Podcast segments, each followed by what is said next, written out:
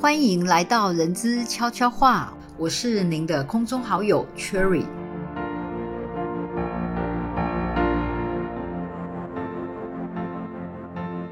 新冠疫情呢持续的延烧，警戒的状态呢不仅转变企业内部工作模式，那也改变了企业征才的方式。像是 Google 啊、Facebook 啊、Amazon 这些知名国际的企业，也都相继的采用远距面试来进行人才的招揽。那显见呢，企业对于人才的需求并没有因为疫情而降低，而根据知名的媒体呢也表示哦，许多国内的指标性的企业呢，例如像台积电啊、国泰金啊、统一超商等，也都在这两年呢受疫情的影响呢，改采了远距面试的一个形式来进行征才哈。那非常多跨国企业都认为远距面试呢，其实提高了。招募工作的效率，那即使疫情过后呢，远距面试仍是未来增才的方式之一哈。到底人资啊，企业主该怎么样精准有效的呢，快速的找到好人才，是许多企业主呢以及人资所面临现在很重要的一个课题啊。那到底该如何快速的上手远距面试呢？那企业主跟人资呢，又需要特别留意的重点细节为何呢？怎么样来设计远距面试的问题呢？精准来找出。对的人上车哈，因为毕竟呢，远距面试呢，跟我们原本的实体面试呢是有蛮多的不同的差异点，所以呢，我们分别呢，我们今天请到了两位人资专家哈，一位是我们郭国平老师，一位是我们数位人资顾问呢蓝玉生老师，分享了在人资与数位方面的丰富的一个实务经验与资讯，让我们一起来欢迎我们两位老师。好，各位观众午安，我是郭国平老师。今天非常高兴呢，与各位好朋友们一起来分享，谢谢大家好，我是蓝医生老师，今天非常期待能够跟大家一起互动跟分享，谢谢。今天呢，真的很高兴能够邀请我们这两位呢资深又专业的人资专家老师哈。那我想今天我们可以分享的内容非常多哈，我这边也直接呢先提出了一些呢企业常见的一些远距的面试的问题来请教两位大师哈，来分享实务的经验以及我们现在远距面试呢执行的一个相关的一个重点的一个技巧。那么呢，想先请问我们郭国平老师哈，很多人资呢以前呢都是面对面的哈，这个实体的一个面试，但是呢现在因远距面试的趋势。好，那一时呢，他们要转换成远距面试呢，其实要使用哪些工具呢，才能够协助呢这个人资啊面试官呢来进行这个远距面试？所以我们请郭老师呢先跟我们来做一个说明，有哪一些软体可以使用呢？好，谢谢。现在目前呢，就是最常见的视讯软体就是 Google Meet，是一个免费的视讯通讯软体。呃，另外，我想大家都知道，目前常用的一些视讯会议的工具，包含像 Zoom 啊、Webex、Team 啊，或者是有了，其实都可以考虑，或者是一般大家在用的 Line，也可以作为一个简单的一个面试的工具。谢谢，谢谢啊，谢谢我们蓝老师也给我们补充哈，也可以这么多的一些软体可以使用哈。那么在远距面试进行前哈，那我们人资呢以及面试官呢，到底该需要留意以及准备哈哪一些事项呢？我们是请郭老师先跟我们做一些说明。好，是的，谢谢。啊，这一点呢，在视讯面谈的过程当中呢，人事呢扮演一个非常关键的角色。那我分为几个步骤呢，来跟好朋友来说分享。一个呢，就是求职资料的审阅，人事跟面试主管要在面试之前呢，详阅求职者的资料，画出我们要问的重点到底在哪里。啊，像譬如说某一段经历呢，为什么只做了几个月就离职了？他的离职原因是什么？那再来呢，远距面试之前呢，应征者应该。准备的事项有哪些？一个视讯设备、镜头、麦克风、网络、电脑、应用程式是否运作正常啊？这点是非常重要的。再来呢，事先开启需要的档案，不管是我们要展现给面试主管的简报资料，还是说你自己要看的一些笔记的重点，事先要把它准备好啊。那再来呢，如果在面试过程里面呢，我们可以准备一本好一本笔记本，记录面谈的重点呢，也可以凸显出我们对。这个面试的重视啊，那再来呢，就是提早一分钟到两分钟的这个时间呢，进入聊天室啊。那同时我们也准备好手机联络的 email，以备啊突发状况的联络。那最后呢，进入聊天室之后呢，我们会不会主动用文字跟对方打个招呼，来表示说我们已经进入到面谈的状况，随时可以进行远距面试好，谢谢。哇，谢谢郭老师哈，郭老师呢讲了蛮多面向哈，不晓得我们蓝老师这边呢是否有还有其他的判断的一个重点呢？我想刚才郭老师已经讲得非常的丰富，那这边有几个重点再提醒大家一下，就是针对我们所看到的应征者的履历，我们还有哪些想要进一步追问的问题？更重要的是。我们在做这些提问之后，应征者实质上所回答的内涵，是真的能够符合我们对工作各项的要求的条件？这都是再三提醒大家。谢谢，谢谢哈，谢谢蓝老师的补充。那么呢，我们在远距面试结束后，哈，人资以及面试官的后续还有哪些需要去执行的事情，或者是注意的问题呢？哈，我们请郭老师再给我们提醒。啊，在应征者远距面试之后呢，我们可以观察他能不能展现积极的工作态度跟强烈入职的意念，来争取面试主管的认同跟青睐。在面试完了之后呢，黄金二十四小时之内会被寄出感谢信函。啊，那第二点呢，就是在对用人单位来讲的话，我可以分为两个部分。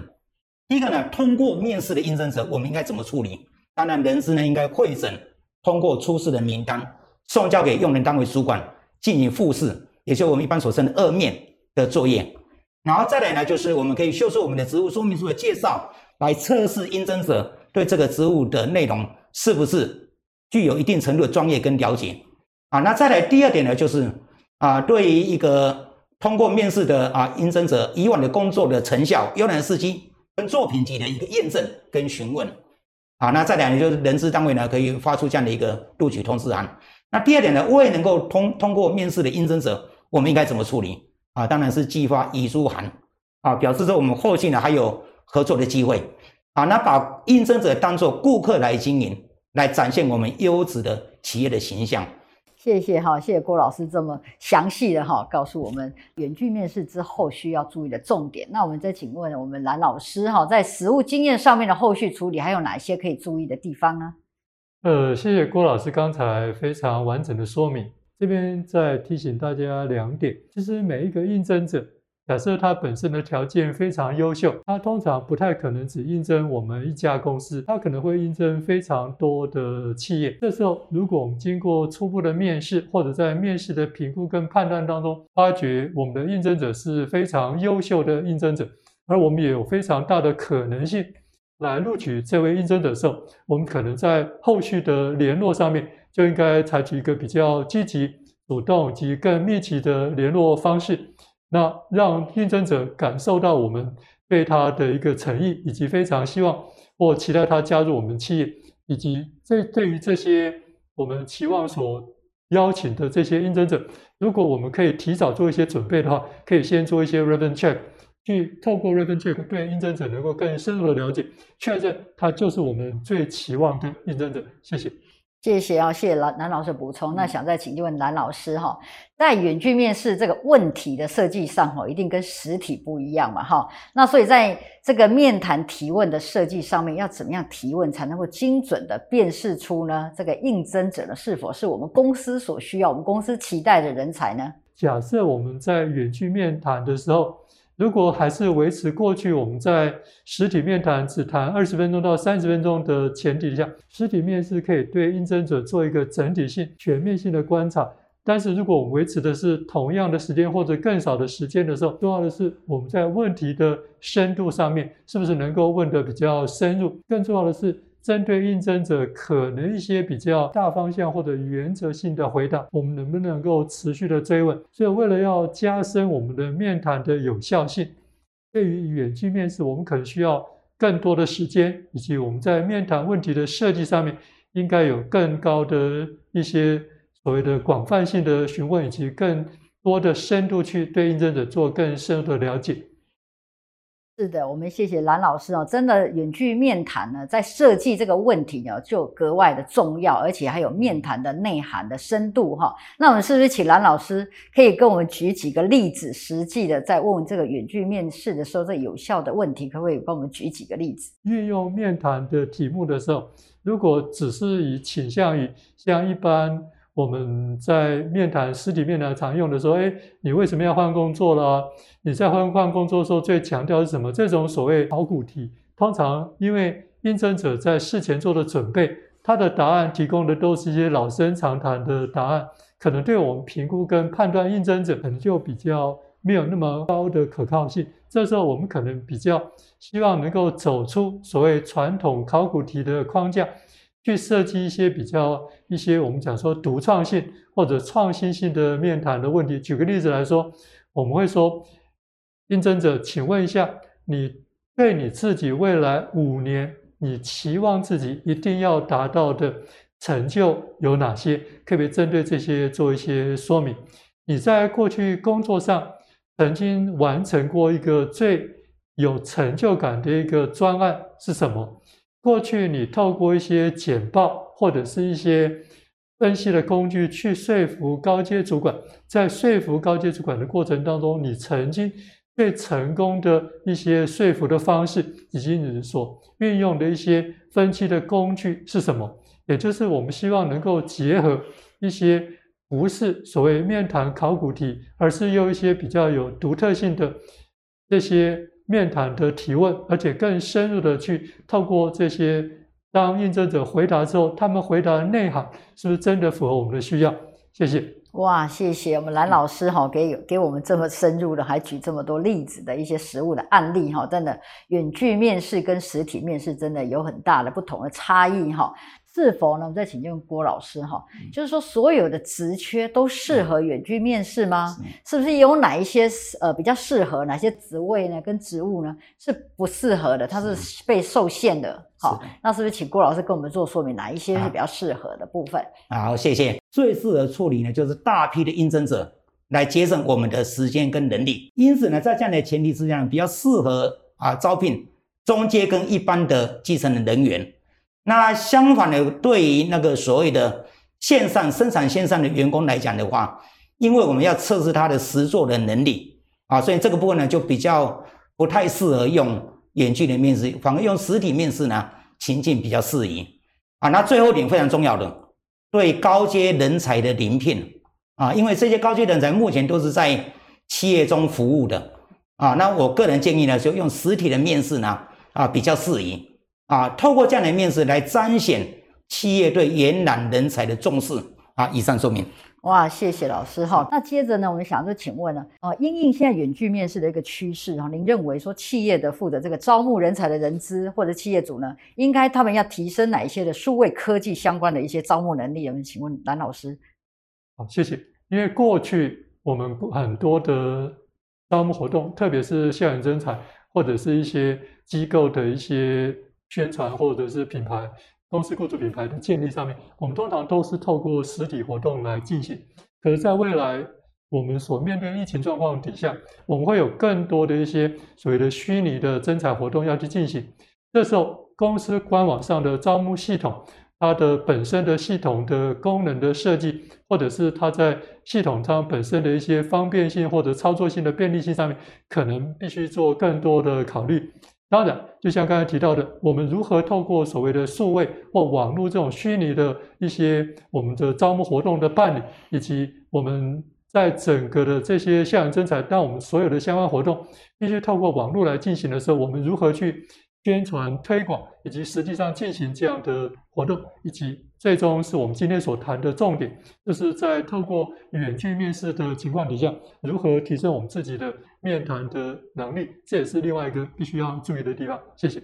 谢谢冉老师哈，提醒所有的人资哈，在这一次疫情的状况下，真的大家要多多提升自己的数位能力，还有这个远端面试的这个能力跟技巧哈。提醒啊，人资哈，在数位科技不断推陈出新的时代下，一定要与时俱进啊。请问老师，就是说，老师您觉得人资该进行哪些能力哈，培养顺应这个时代呢？然后发展出呢贴合呢数位科技的人力资源的一个策略呢？好，因为我们现在很多人力资源哈，都要走在策略面上面，要进入。决策圈哈，那其实呢，人才就是公司最大的一个资产嘛。那是不是蓝老师先帮我们做说明？我想我们今天谈的重点，也就是在因应数位时代下的远距的面谈的能力，是一个非常重要的一个关键。我们透过一个对应征者各方面所提供出来的资料，我们的一个数据分析的能力，针对这些数据分析能力，我们可以对应征者做一个更适当的分析、评估跟判断。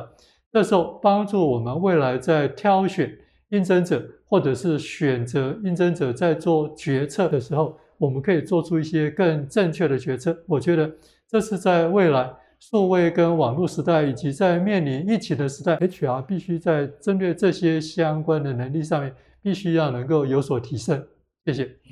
好，谢谢我们蓝老师哈。那我们人资真的哈，必须与时俱进哈。大数据啊，人工智慧这一些呢，都是呢要与人资的工作未来的息息相关哦，人资才不会被淘汰掉，一定要与时俱进哈。那么呢，是否我们郭老师也可以提供一些人资呢不能不会的东西呢，提醒给大家啊？那现在是一个网络科技时代的来临了，那人资呢要了解数位化的时代的趋势。啊，包含视讯面谈的、远距面谈的这样的一个内容跟技巧呢，我们都需要具备。然后第二点呢，就是人资需要具备有 AI 的相关的原理，那以便呢跟 IT 部门，就是资讯部门呢来跟它对应。那再来呢，远距视讯的面试呢，不是冰冷的一个视讯的工具，我们人事应该强化人事服务的功能。啊，再来第四点呢，就是人才招募的程序的转型呢。不能只仰赖以往啊人力银行呢自动配对的一个收发履历的传统的形态，招募人才更需要创新的手法，才能够招募到优秀的人才。最后一点，对人事人员呢加速数位转型的脚步，跳脱过去征才的包袱，才能够打开一个崭新的一个大门啊！以上说明。好，谢谢我们郭老师哦。总之呢。这个现在人资呢，真的要有商业智慧哈，不能够流于以前的传统行政的哈，这样呢才能够展现你的价值哈，一定要跟公司的绩效营运呢是能够接轨的哈，所以务必要让自己呢能够跟数位科技能够做连接，能够呢让自己呢进入决策圈哈。我们感谢老师哈，这样给我们这么精辟的回答哈。那么因为时间的关系呢，我是本身在人资数位领域的丰富的经验，真的无法完整呈现给大家。好像郭老师在我们协会就上了很多的一些热门的，好，我们人力资源管理师的证照班，哈，那我们协会根据呢这个时代潮流呢进行新课程的一些开发跟规划，那配合疫情呢及数位转型呢，我们也与蓝老师呢特别规划了独家的专题，哈，远距面试精准招募技巧，哈，所以在这个非常时期呢，让大家能够以更弹性的方式，然后随时随地来进行员工跟自我的实力提升，哈。谢谢我们，谢谢金威两位老师，谢谢各位观众，谢谢，谢谢。